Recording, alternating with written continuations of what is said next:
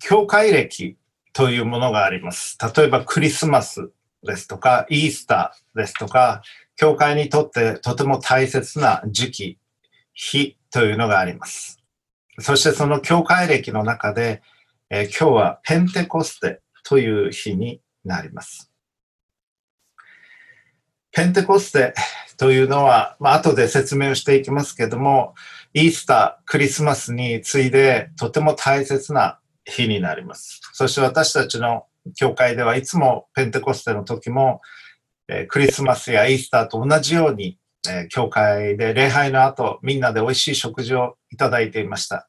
しかし今年は、えー、それもすることはできませんので、インターネットの礼拝ですので、それぞれのお家で、え、祝福の食事をしていただきたいと思いますが、教会としても何かしたいということで、特別賛美が、え、礼拝の後で、え用意されています。それぞれのご家庭で、え賛美を神様に歌う歌を取って、でそれが、えー、後で、えー、みんなで見られますけど、とても楽しみにしています。皆さんもどうかお楽しみになさってください。さあ、ペンテコステとは何か？今日の説教題はここに出てます通り、ペンテコステ、天に向かう教会の始まりというものになります。ペンテコステ、ペンテというのは5を表します、ギリシャ語で。で、ペンテコステというのは50番目という意味になります。で、この日に、あ、杉越の祭りから50日後の日、それがペンテコステになるんですけれども、実はこの日に教会が始まったと言ってよい日になります。えー、それでは次の画像を出していただきましょう。ユダヤの三大祭りというのがあります。えー、続いてお願いします。で、大体30キロぐらいの範囲にエルサレムから住んでいるユダヤ人男子は、このユダヤの三大祭りには、えー、参加義務がありましたし、大体参加していました。もうこのページの全部出していただきましょう。一つが杉越の祭り。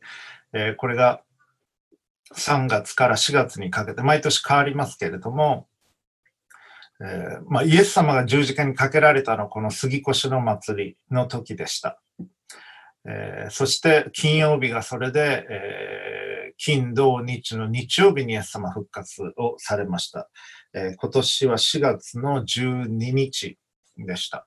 で、その杉越の祭りから50日後、五巡節。これはペンテコステという祭りです。旬という字は上旬、中旬、下旬というふうに言いますが、月の10日を表します。ですから50日の祭り。で、これは5月から6月にかけて行われるのですが、杉越の祭りから数えて50日なので、え今年は今日この5月31日になっているわけです。で、このペンテコステ、えー、というのは、えーモーセが杉越の出来事を経て、イスラエルの民をエジプトから導き出しました。そしてそこから50日経った時に、えー、実会を神から受け取ります。えー、シナイ山で。まずはそれが一番大きなお祝いする内容でした。で、それから先40年間イスラエルの民は仮のいおりでテント生活ということですけれども、して約束の地に入っていく。仮用の祭りっていうのは9月から10月にかけて、えー、先祖たちがこういう生活をしたんだということを覚えて行う祭りでした。次をお願いします。でペンテコステが祝う内容っていうのは、これももうこのページ全部出してください。一つは、市内団でモーセが実戒を受け取ったということ。そして、初物日というのがあるんですが、大麦の収穫を祝うものでありました。もちろんイスラエルに定住をしてからのことですけれども、でこの日は奴隷も労働してはいけない。あらゆる人たちにとってのお祝いであり、休日、祝日でありました。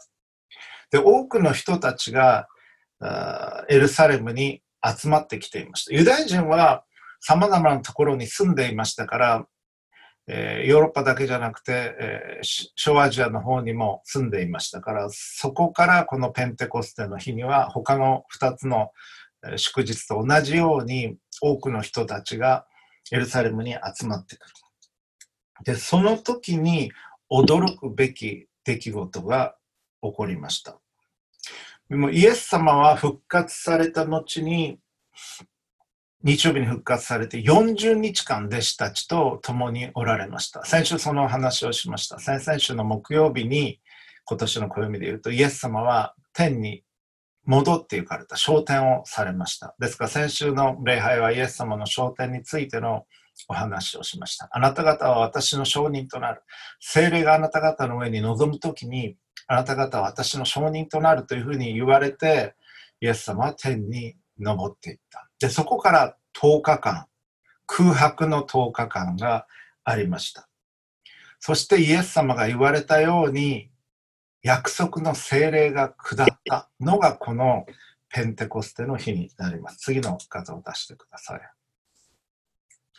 三位一体という言葉がありますけれども、えー、皆さんも名前はきっと聞いたことがあると思います。三位一体。三位一体というのは英語では Trinity というふうに言います。えー、Father、父、そして三、子、そして Holy Spirit、父、子、聖霊なる神というふうにお祈りの時にも祈りますし、洗礼を受ける時、皆さんは受けられた方は父と子と聖霊の名によって洗礼を受けられたはずです。イエス様、父と子と聖霊の名によって聖霊を授けなさいというふうに、えー、語っておられるからです。父なる神は、この図で見ていただきたいのですが、Father is God と読めます。父はもちろん神ですし、Son is God。子なる神はイエス様です。イエス様も神です。そして、Holy Spirit、聖霊も神です。The Father is not Son。父と子は違います。全く一緒ではない。本質においては一つなんですけども、これ、神学ではペルソナという言葉を使うんですが、パーソナリティと考えてくださって結構です。父と子はそういう意味で違いますが、本質において一つ、同じことを考え、同じように感じておられます。精霊も同様です。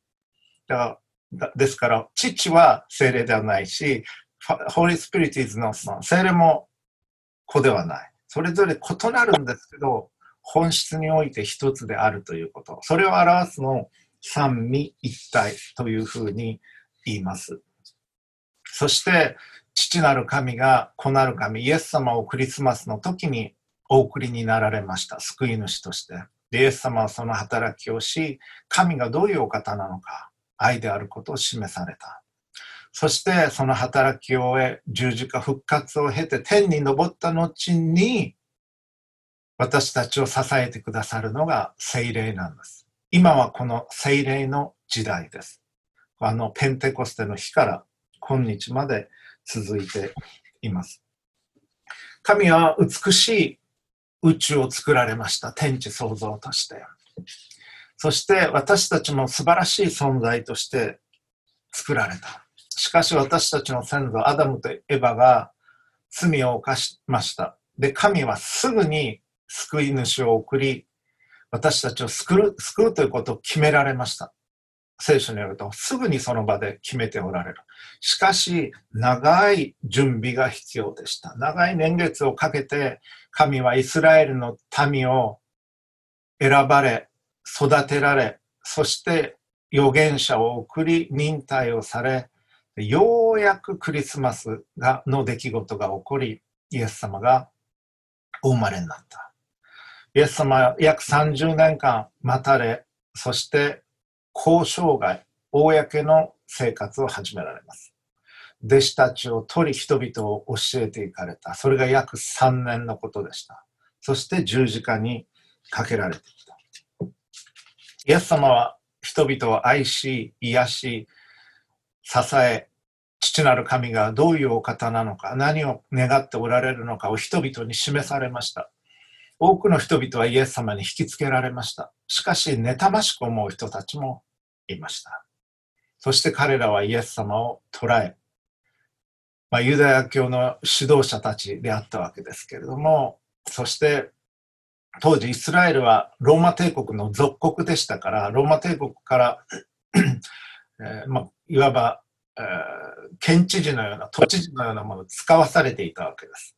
で、イスラエルのあの地域のそのガバナーはピラトという人でした。ポンテオ・ピラトという人でした。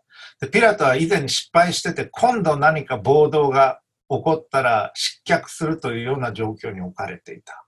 で、そのピラトにプレッシャーをかけて、あのイエスを処刑しなかったら暴動を起こすぞという形でプレッシャーをかける。で、ピラトは妥協して十字架にかけることを許すんですね。金曜日にイエス様はあの杉越の祭りの日に十字架にかけられ、日曜日に復活をされた。そして弟子たちに現れ、ご自分が生きていることを表されました。それでも弟子たちはまだよく分かってなかった。イエス様が救い主だというのは分かってたんですけれども、どういう救い主か分かっていませんでした。イスラエルの国をローマ帝国から独立させてくれるのではないか。それが神の願っておられる最も素晴らしいことではないだろうかと思っていました。イエス様が天に上げられる日までもそういう理解であった。しかし彼らが 全く変えられた日が来ました。それがペンテコステの日でした。ペンテコステの日が満ちてというふうに、えー、人の働き、使徒行伝2章には書かれてますけれども、その日がようやく来て、新しい時代が始まっていた。次のカードを見せてください。ペンテコステの日に聖書を読むと、精霊、この鳩のの絵は精霊の象徴なんですが、鳩のような形をした精霊が下ってきてという表現があります。が、下ってきて弟子たちの上にとどまりました。炎の分かれた下のようなものが現れたというふうに表現があります。そして習ったことがない外国語で神を賛美しだしました。そして世界中から集まっていたユダヤ人たちは、えこの人たちは漁師じゃないか、無学な教育も受けてないのになんで彼らの喋ってるアラム語以外の言葉で神を賛美してるんだ。何が起こってるんだ。ということが記されていました。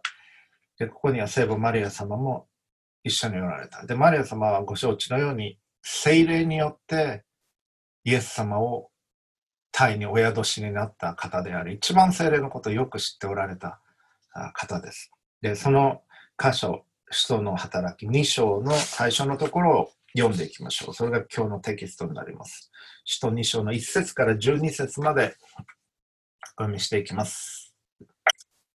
五巡節の日になって、皆が一つところに集まっていた。すると突然天から激しい風が吹いてくるような響きが起こり、彼らのいた家全体のに響き渡った。また炎のような分かれた舌が現れて一人一人の上にとどまった。すると皆が精霊に満たされ、御霊が話させてくださる通りに他国の言葉で話し出した。さて、エルサレムには敬虔なユダヤ人たちが天下のあらゆる国から来て住んでいたが、この物音が起こると大勢の人々が集まってきた。彼らはそれぞれ自分の国の言葉で弟子たちが話すのを聞いて驚き呆れてしまった。彼らは驚き怪しんでいった。どうでしょう？今話しているこの人たちは皆ガリラヤの人ではありませんか？それなのに私たち命名の国の国語で話すのを聞くとは一体どうしたことでしょう？私たちはパルテア人、メジア人、エラム人、またメソポタミア、ユダヤ、カパドキア、ポントとアジア、フルギアとパンフリア、エジプトとクレネに近いリビア地方などに住む者たち、また滞在中のローマ人たちで、ユダヤ人もいれば回収者もいる。またクレテ人とアラビア人なのに、あの人たちが私たちのいろいろな国の言葉で神の大きな見業を語るのを聞こうとは、人々は皆驚き惑って互いに一体これはどうしたことかと言った。以上です。これがペンテコステの日に起こった出来事でした。そして、まあ、こういろんな地域書かれてましたね。エジプトもいればローマ人もいるし、そして、えー、中東の人たちもいるし、アラビア人もいたし、でその全ての言葉で神を賛美したんです、弟子たちは。この出来事が起こっていった。そしてこの精霊に満たされる出来事を通して弟子たちは変わっていきました。精霊の働きなしにこのことは起こり得なかった。で精霊の働きなしに、神ご自身の働きなしに人がクリスチャンになることはできません。精霊の働きなしに悔い改めることもできない。精霊の働きなしに神と共に歩みたいと思うこともありません。もしあなたが神様の近くにいたいと願うなら、神の愛のうちにいたいと願うなら、天の御国で神と共に永遠を過ごしたいと願うなら、それは精霊の働きなんです、すでに。あなたのうちに、あなたの外から精霊が働かれているから、そういうことが起こるのです。このペンテコステの出来事っていうのは歴史上1回だけ起こった出来事です。1回しか起こらない出来事です。しかし、この精霊に満たされ続けるということは私たちの人生の中で何度でも必要なことです。弟子たちにとってこれは大きなターニングポイントでしたが、皆さんの人生でも振り返ってみてください。いろいろとターニングポイントはあったと思います。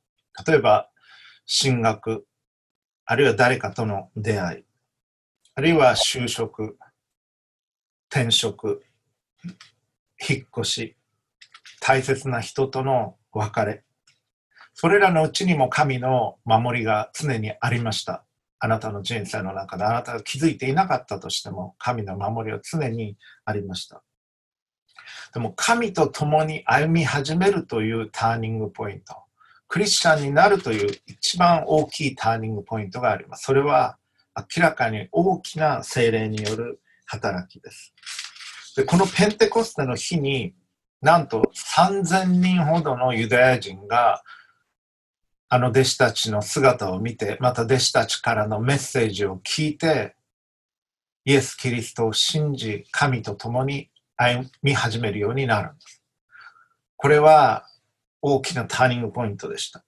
3000人の人が、まあ、一度にクリスチャンになったんです。まだクリスチャンという言葉はないですけど、実質上クリスチャンになった。そして洗礼を受けて歩み始めた。ただ、何万人もの人々は信じなかったんです。そういう方々もたくさんいた。しかし、このターニングポイントをきちんと受け止めていくときに、新たな生き方をすることができるようになります。今日申し上げたいことは、あなたは神と共に天の御国を目指して生き始めることができるということです。そのターニングポイントになりうるということ。ペンテコステが。それが今日申し上げたいことです。そのために必要なことを5つ申し上げていきます。まず第1番目。第1番目は、精霊に満たされることを求めるということです。精霊に満たされるということを求めるということ。チャンスというのは、それを求めている人に来るんです。英語では chance favors the prepared mind という言葉があります。chance favors the prepared mind 例えば仕事で新しいチャンスが来る。ある時に、チャンスがある時に、準備ができている人がそれをゲットしていきます。例えば学生であるならば、こういうチャンスがあったらそれを狙おうと思ってる時、気になる業界でのインターンシップであるとか、何かのチャンスっていうのは、それを狙ってアンテナを立ててる人のもとに集まってきます。そういうものなんですね。あるいは海外で今はコロナで大変ですけど、また新たなチャンスは生まれてくるでしょう。新しい仕事のチャンスが急に来た。でもパスポートが切れてた。ということであるならば、そこには行くことはできないでしょう。いつも考えて準備してる人。で、チャンスが来たらそれに手を挙げていこうと思ってる人のもとにチャンスというのは来るんですね。新型コロナ、もう急に来ました。びっくりしました。私もそうですし、皆さんもそうだったと思います。だけど、これをチャンスに変えていくということもできます。で、あるいはできたでしょう。どういうことか。例えば私であるならば、いつもやりたいと思っていたことがありました。大学の授業に関して。授業前にきちんと課題図書を出して、学生たちにそれを読まして、講義をして、講義が終わったら授業レポートを書かして、それを考えさせて、すぐに小テストをしてやることができるように、ネットで小テストを学生たちが受けたい時に受けれるよう、受けられるようにしてやりたいと思ってました。そそして復習できるように講義を録でき録画できたらなんといいだろうと思っていましたが、今回のこの新型コロナウイルスを日に全部それができるようにえなりました。授業も録画して、小テストも毎回準備して、えそれは本当に良かったと思っています。大変だけど、やりたいと思っていたことだったので、このチャンスが来た時にそれを使っていきました。一時的な避難としてじゃなくて、それをずっとやりたいと思っていたからです。ですから、心の準備をしておくということは大切なんです。一般論として。で、神に満たされる。神の精霊に満たされるということを求めていないならば、それは起こりません。あなたが神に従いたい、従いたくないと思っているのに、神は無理やりそういうことをされることはしませんし、そういうことはできません。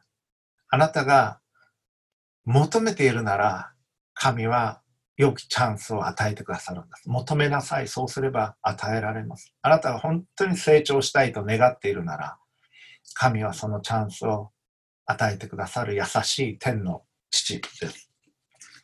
ペンテコステの日の出来事は急に来たのではありません。旧約聖書からもうすでにずっと予言されていました。この日が来るんだということを言われていました。弟子たちの歩みの中でも急にこれが来たのではない。イエス様に出会い、イエス様に招かれ、3年かけて準備をして行きました。イエス様が訓練をしていかれた。全然理解できてなかった弟子たちにイエス様は教育をしていかれました。で、彼らの心が少しずつ整えられていった。そんな中で、まずよく、まだよくわからない状況だったと思いますが、イエス様が十字架にかかられ殺されてしまった。もう弟子たちはどうしていいかわからなかった。しかし日曜日にイエス様は復活された。嬉しかった。だけどどういうことかよく分かっていなかった。40日間教えてくださった。だけどどういうことまだ完全に理解できていなかった。10日間の祈りの期間があった。そしてこのペンテコステが来たんです。まだよくわからない中、しかし弟子たちはそれに応答していった。準備をイエス様がされていかれたんです。次の段階、次の段階、次の段階ってのあるんです。だからそれぞれの段階をきちんと終わらせていかなければならない。1年生の学びを1年生の時に終わらせないと2年生の段階っていうのはないんです。そして2年生を終わらせないと3年はなく、3年が終わらないと4年がない。そして卒業しないと次の段階に行けない。一つ一つをきちんとこなしていくということが私たちに求められていることです。そして、この日が来たわけです。ですから一番目、精霊に満たされることを求めるということ。求めなさい。そうすれば与えられます。もしあなたが神の近くを歩みたいと思うならば、まずはそのことを心から求めてください。2番目。2番目は弟子たちと心を合わせるということです。信頼できる人たちと共におり、共に祈るということ。誰とでもいいというわけではない。弟子たちは、まあ、この当時、えーまあ、ユダが自死をしましたので、11人になっていました。そしてもう一人を選び12人になり、聖母マリア様はじめ、他の方々もいました。イエス様と共にいた人たち。約120人が共に集まっていたと聖書は記しています。そういう信頼できる人たちと共に集まって10日間祈っていた。イエス様がいない中での10日間です。で、これも必要だったんだと思います。イエス様、まあ、いわば、イエス様は50日一緒にいて、最後の最後まで教えてあげて、じゃあ行くからねって言ったらもうすぐ聖霊様来られるから、それじゃねって言って、行ってもスパッと聖霊が来るっていうのもないわけじゃなかったと思います。考えられたと思いますけど、あえてそうされなかった。十分に教えて40日間。そして天に昇られ、イエス様なしの状態で、彼らは精霊を待ち望んだんです。ある意味で霊的飢餓状態のようであったかもしれない。本当にこれからどうしたらいいのかという中で求めていって精霊が下って来られた。求めたんですね。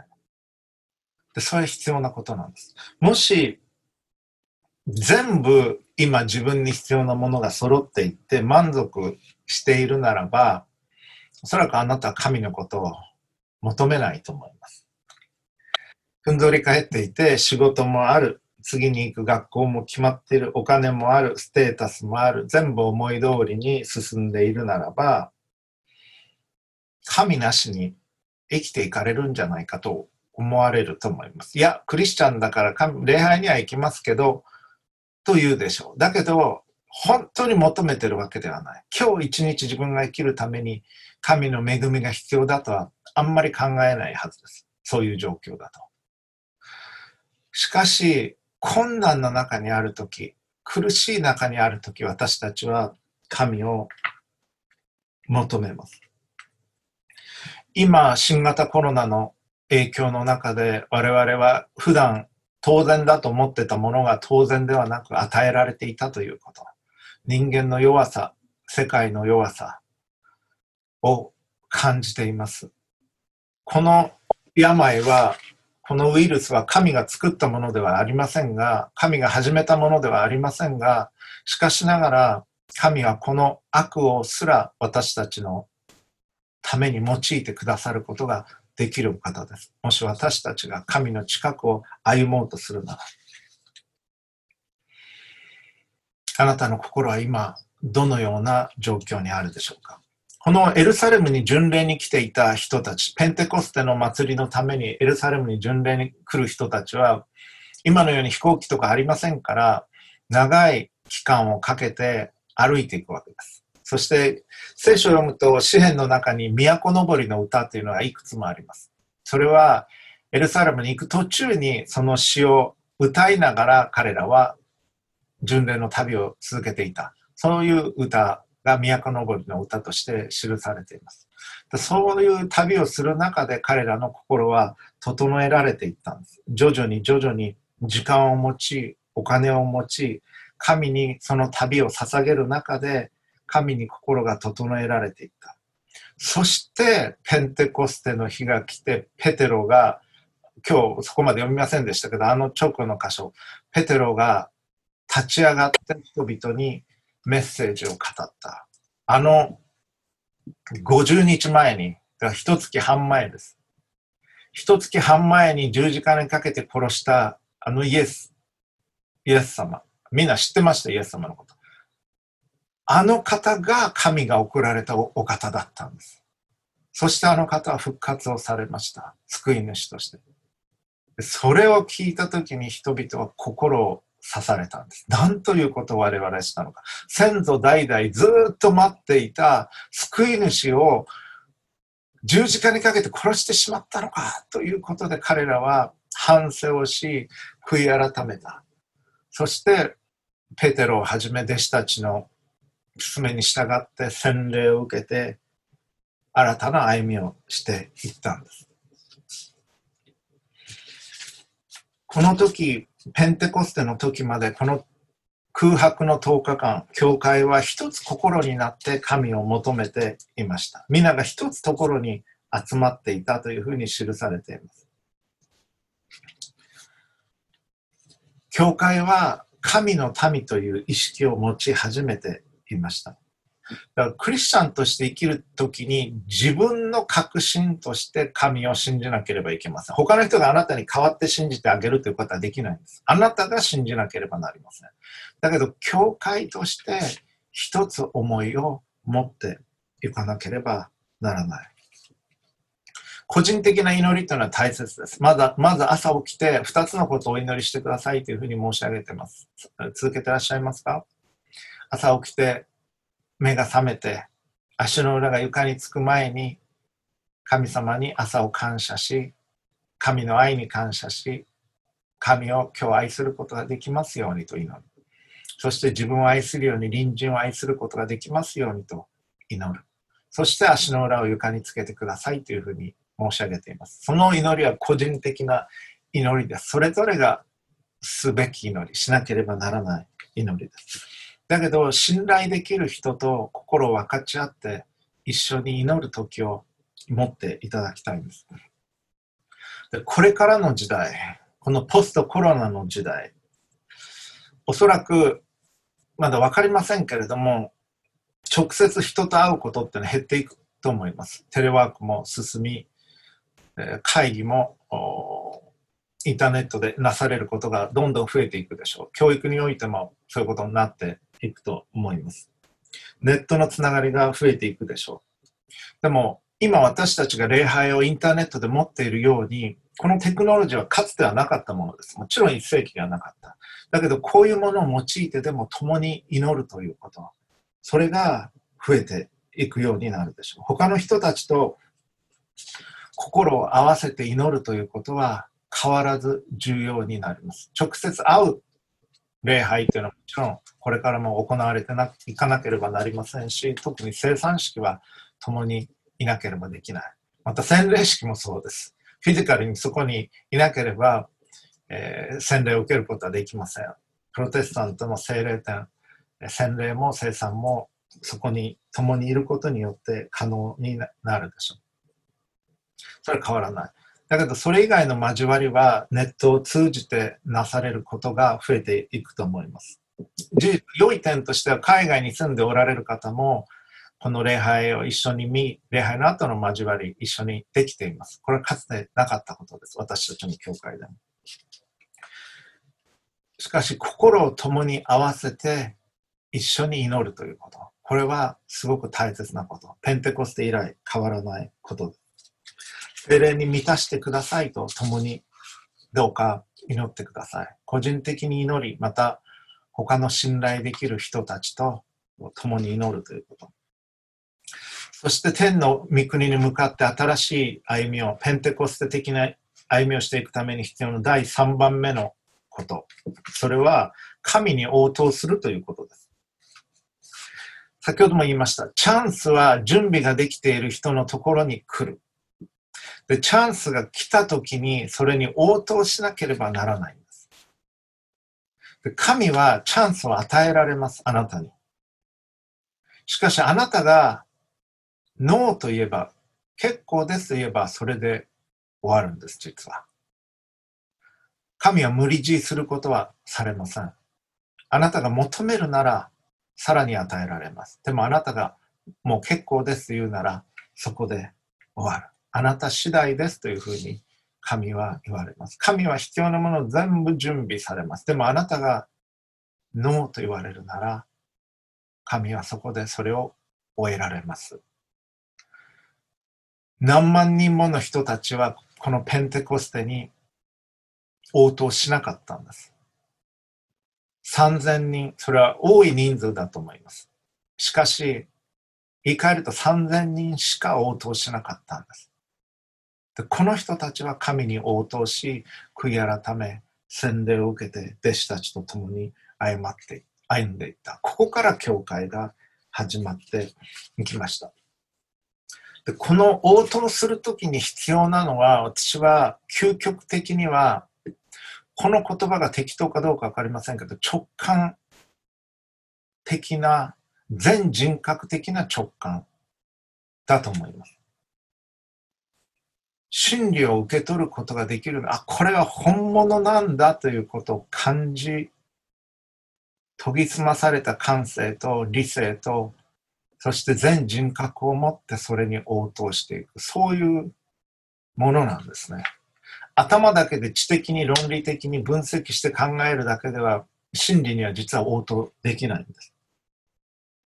私の人生の中でまだ教会に一歩も足を踏み入れる前に、あ、キリス、それまでキリスト教っていうのは多くの宗教の中の一つだと思っていました。しかし、キリスト教っていうのは単に多くの宗教の中の一つじゃないんだっていうのはわかる、ある経験がありました。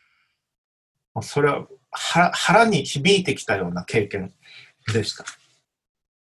だから、教会に行く機会があった時に行きたいと思ったんです。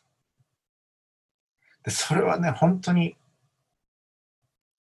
研ぎ澄まされた直感力ででの応答ということになると思います。分析も必要です。理性も用います。だけど最後はこれは本物なんだということを分かり、信じ、受け入れ、そのように歩み始めるということ。それをレスポンスするということ。 responsibility という言葉があります。責任。 responsibility というのはレスポンスすることができるあなたや私だから責任が伴うんです。神からの語りかけ、語りかけがあるときに我々は応答しなければならない。決めるときは直感だと思います。自分の最も深い真実な思いで受け取り、それをつかみ受け取っていく。そして神に向かって一歩踏み出していくんです。でもその時に助けになるのはこういうことです。それがあなたをより良い人にするものなのか。それは本当の平和を作るものなのか？それによってあなたはより優しい愛の人になることはできるだろうか？より許す人にあなたはなるだろうか？恵み深い人になるだろうか？真実な人になるだろうか？あなたを清くするだろうか？真理というのはそういうものなんです、実は。で、あのペンテコステの時に3000人ほどの人たちはそれに応答していった。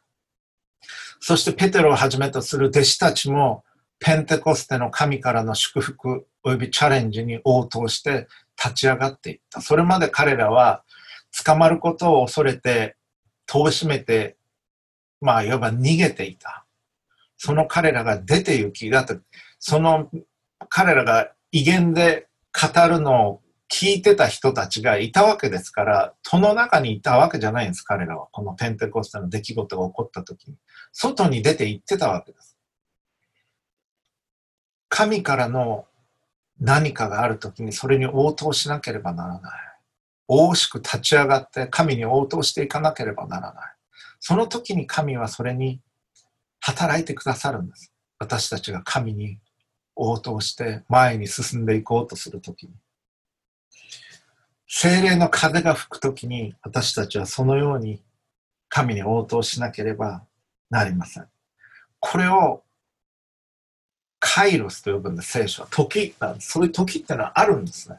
神が働かれる時にあなたは、ちょっと待ってください。考えてからまた後で電話します。じゃなくて、その時に応答しなければならないことがあるということです。そして3000人の人たちは心が刺されて応答したんです。どうしたらいいでしょうか？悔い改めて洗礼を受けなさいと言われた。それが4番目の点へ我々を導きます。4番目に悔い改めるということです。私たちは罪のうちにあります。だから、悔い改めなければなりません。それは洗礼を受けるときにまず大きな悔い改めがあるでしょう。そして日々、毎日罪を告白し、悔い改めて進んでいかなければなりません。罪を告白することってすごく大切なんですね。もう分かってますって言うんじゃなくて、神の前に正直に罪を告白することはとても大切なことです。神の愛を知り、神の愛で満たされ、神を愛したいと願い、神が願われるように、自分を愛するように隣人を愛したいと思う。それができないことを告白し、悔い改め、少しずつ成長していくということです。そのスタートが洗礼なんです。まだイエス様信じてるけど、もう信じてるけど、まだ洗礼を受けてないという方がいるならば、まず洗礼を受けて、そこからスタートしていってください。そのような始まりがあなたには必要です。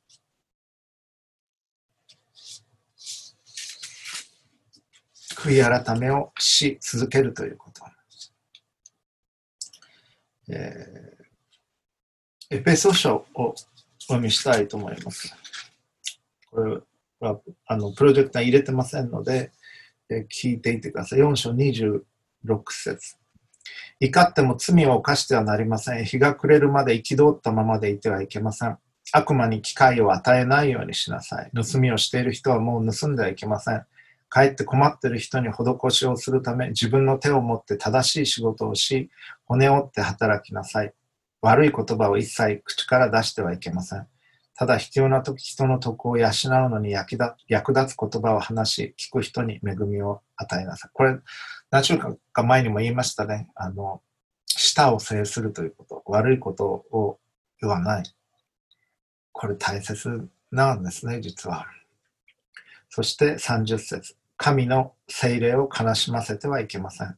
あなた方は贖いの日のために精霊によって勝因をされているのです。精霊を悲しまれます私たちが誤った生き方をするときに、助けてくださいます。だけど悲しまれる。だから悪い言葉を語らず、丁寧な言葉で人の役に立つ言葉を、恵みの言葉を語り、精霊を悲しませないようにする。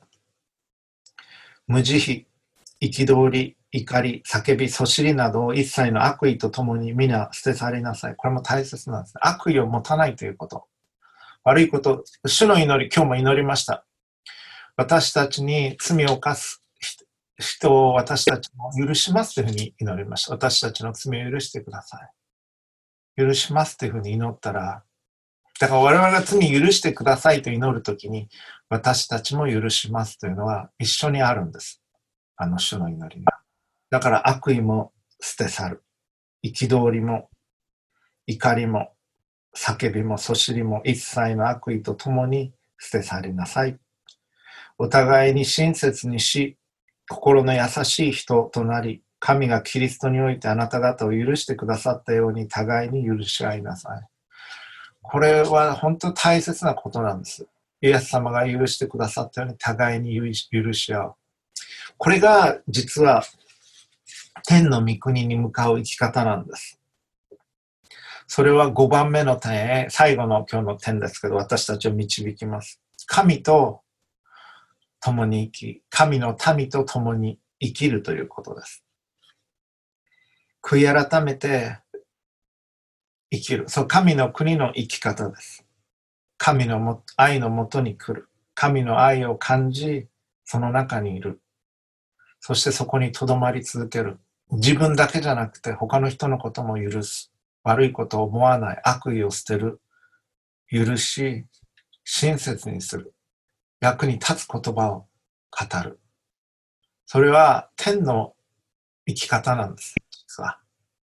ペンテコステから始まるのは天の御国に向かう生き方なんです。まだ地上にいます。悪いこともたくさん起こってる。国と国との駆け引きもあるし、ひどいことをする人もいます。でもその中で、神の御国に、御国が来ますようにと祈りますね。御心が天で行われるように地でも行われますようにと祈ります。天の生き方をもうしていくということなんです。神の民と共に、神と共に。天の御国に向かって歩き始めてください。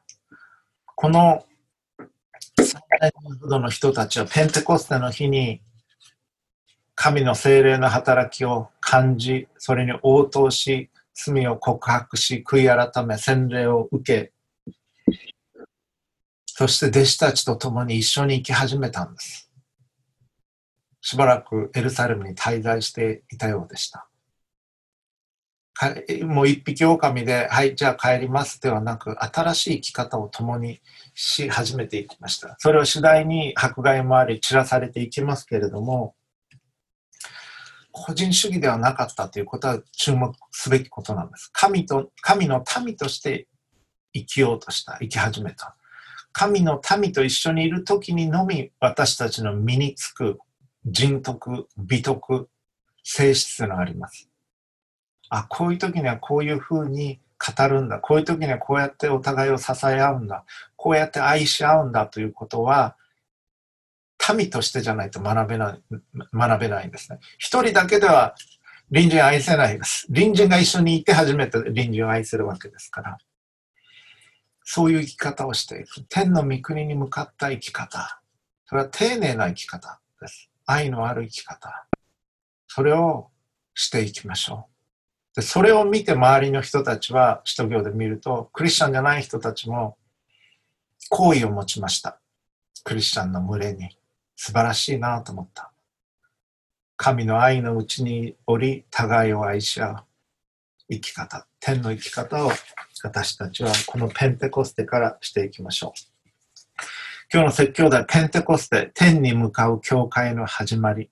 それは今申し上げたことを見ることができるからです。共にお祈りをいたしましょう。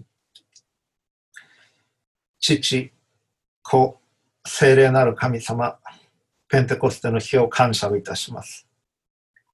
あの日、精霊が激しく下り、今日に至るまで、精霊様は私たちを支えていてくださいます。静かに、時には激しく、私たちをお守りくださっています。私たちを悔い改めと導き、イエス・キリストを愛し、御父を愛するような心へと導いていてくださいます。